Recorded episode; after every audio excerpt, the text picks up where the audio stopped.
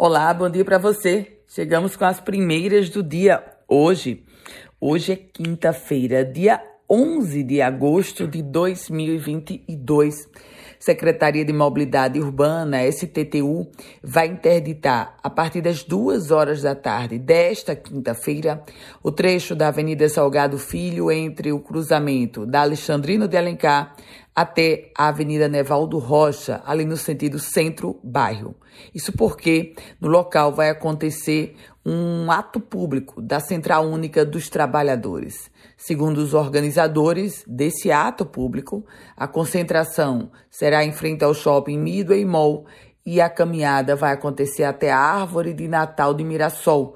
O movimento ou o protesto previsto para as 5 horas da tarde.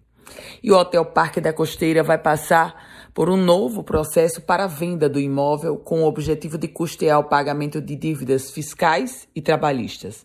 A penhora foi feita pelas Justiças Federal e do Trabalho. A venda acontecerá através do procedimento de alienação por iniciativa particular, onde os interessados apresentam as suas ofertas a um dos corretores ou leiloeiros credenciados junto à Sexta Vara da Justiça Federal do Rio Grande do Norte, que é a unidade responsável pela penhora desse imóvel.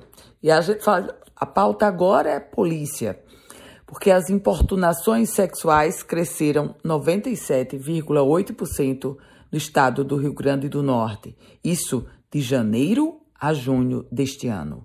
Em comparação com o mesmo período de 2021, foram registrados 89 casos lá em 2021 e agora são 176 casos de importunação sexual.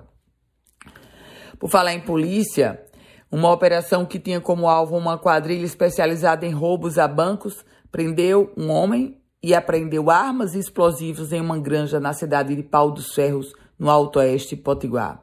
A polícia trabalha com a investigação de que esse grupo iria praticar explosões contra bancos naquela região.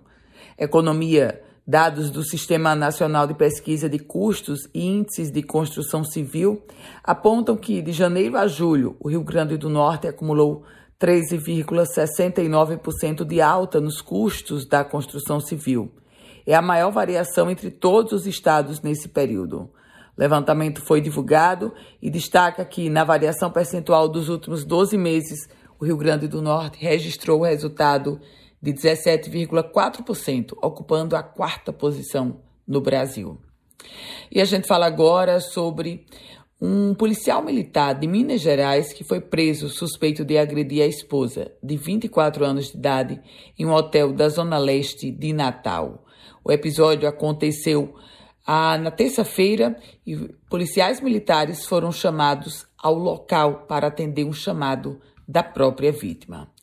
Minha gente, e a Associação dos Oficiais Militares do Rio Grande do Norte, a chamada ASOFME, ela divulgou uma nota aberta à população criticando a proposta do governo de ampliar a idade máxima de ingresso na Polícia Militar e no Corpo de Bombeiros de 30 para 35 anos.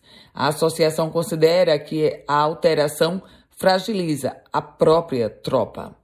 Com as primeiras notícias do dia, Ana Ruth Dantas. A você, um produtivo dia. Se quiser compartilhar esse boletim, fique muito à vontade. E se quiser começar a receber esse boletim, manda uma mensagem para o meu WhatsApp 987 16 8787.